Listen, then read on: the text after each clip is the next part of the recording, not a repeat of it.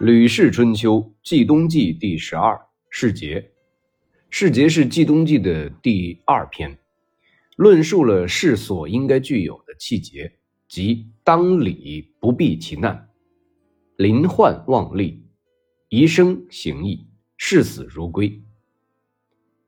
文章记述了齐国的北国骚因越晏子之意而以死为晏子洗清冤屈的事迹。阐阐明了世节的重要性，大者定天下，其次定一国，必有如此人者也。强调国君欲立大功名，当以寻求这样有气节的人为要务。士之为人，当礼不避其难，临患忘利，宜生行义，视死如归。有如此者。国君不得而有，天子不得而臣。大者定天下，其次定一国，必有如此人者也。故人主之欲大立功名者，不可不务求此人也。贤主劳于求人，而易于治世。士的为人，在理不回避危难。面临祸患的时候，忘记个人的利益，宁愿舍弃生命，也要施行仁义，视死如归。有这样的人，国君都无法与他交友，天子也不能够以他为臣。大到可以平定天下，其次可以平定一个国家，一定是用这样的人。所以，君主想要建立大功业，不可以不致力于寻求这样的人。贤能的君主在求财方面下功夫，而对治理政事则应该采取超脱的态度。其有北国骚者，结福网，捆蒲苇，织废履，以养其母，犹不足。种门见晏子曰：“愿起所以养母。”晏子之仆谓晏子曰：“此齐国之贤者也。”其义不臣乎天子，不有乎诸侯，于利不苟取，于害不苟免。今其所以养母，是悦夫子之意也，必与之。晏子使人分仓粟，分府金而喂之，辞金而受粟。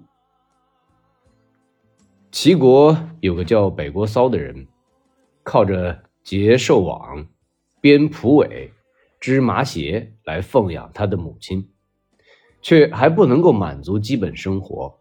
于是他到燕子的门前拜见燕子，说：“希望能够得到供养母亲的粮食。”燕子的家仆对燕子说：“这人是齐国的贤能之人，他有气节和义气，不向天子称臣，不与诸侯为友。”对于财力不苟且的拿取，对于祸害不苟且的逃避。现在他向您祈求供养母亲的食物，这是对您的君子道义的乐福，一定要给他呀。晏子就派人把仓中的粮食和府库中的金钱分送给他。北郭骚谢绝了金钱，而接受了粮食。有间晏子见疑于齐军。出奔，过北郭骚之门而辞。北郭骚沐浴而出，见晏子曰：“夫子将燕氏。”晏子曰：“见疑于齐军，将出奔。”北郭子曰：“夫子免之矣。”晏子上车，太息而叹曰：“婴之亡，岂不疑哉？亦不知事甚矣。”晏子行。过了不久，晏子被齐王猜疑，出逃他国，经过北国骚的门前，向他辞别。北国骚洗发浴身，恭敬地出来会见晏子，说：“您将到哪里去呢？”晏子说：“我被齐王猜疑，所以将要逃亡啊。”北郭骚说：“先生。”努力逃亡吧。晏子上了车，长叹说：“哎，我的逃亡难道不应该吗？我太不了解你们这些世人了。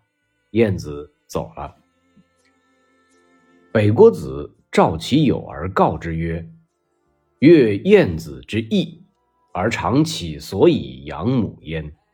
吾闻之曰：养及亲者，身抗其难。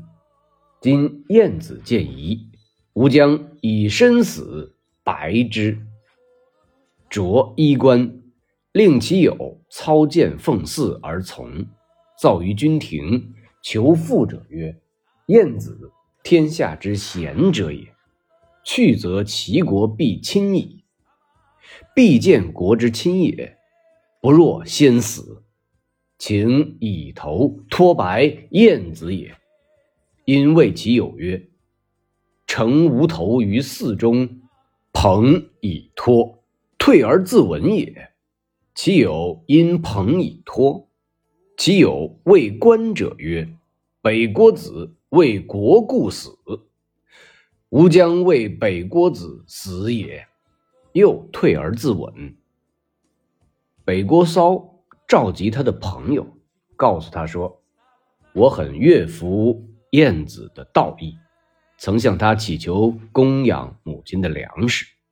我听说。”养士能惠及他的父母亲的，士也应该为他承担危难。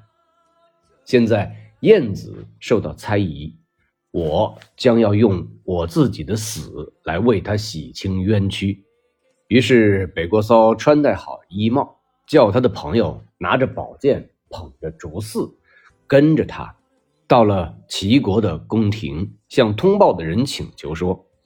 晏子是天下贤能的人，他若离开了，那么齐国就一定会遭到侵略。与其看到国家被入侵，还不如先死了。请用我的头来洗清晏子的冤屈啊！于是他对他的朋友说：“把我的头盛在竹盒中，捧去交托给通报的人。”说罢，退后几步，就自刎而死了。他的朋友就捧着盛着头的竹盒交付给通报的官吏，然后对旁边的人说：“北国骚是为了国难而死的，我将为北国骚而死。”说罢，又退后几步，自刎而死了。齐军闻之，大骇。程瑞而自追晏子，及之国交，请而反之。晏子。不得已而反，闻北国骚之以死白己也，曰：“应之亡，岂不疑哉？亦于不知是甚矣。”齐王听说了这件事儿以后，十分震惊，乘坐一车，亲自去追赶晏子，追到了国都城外，才追赶上。齐王恳请晏子回去，晏子。不得已才返回，听说北国骚用他的死来为自己表明清白，就说：“我的逃亡难道不应该吗？我更加不了解事了呀。”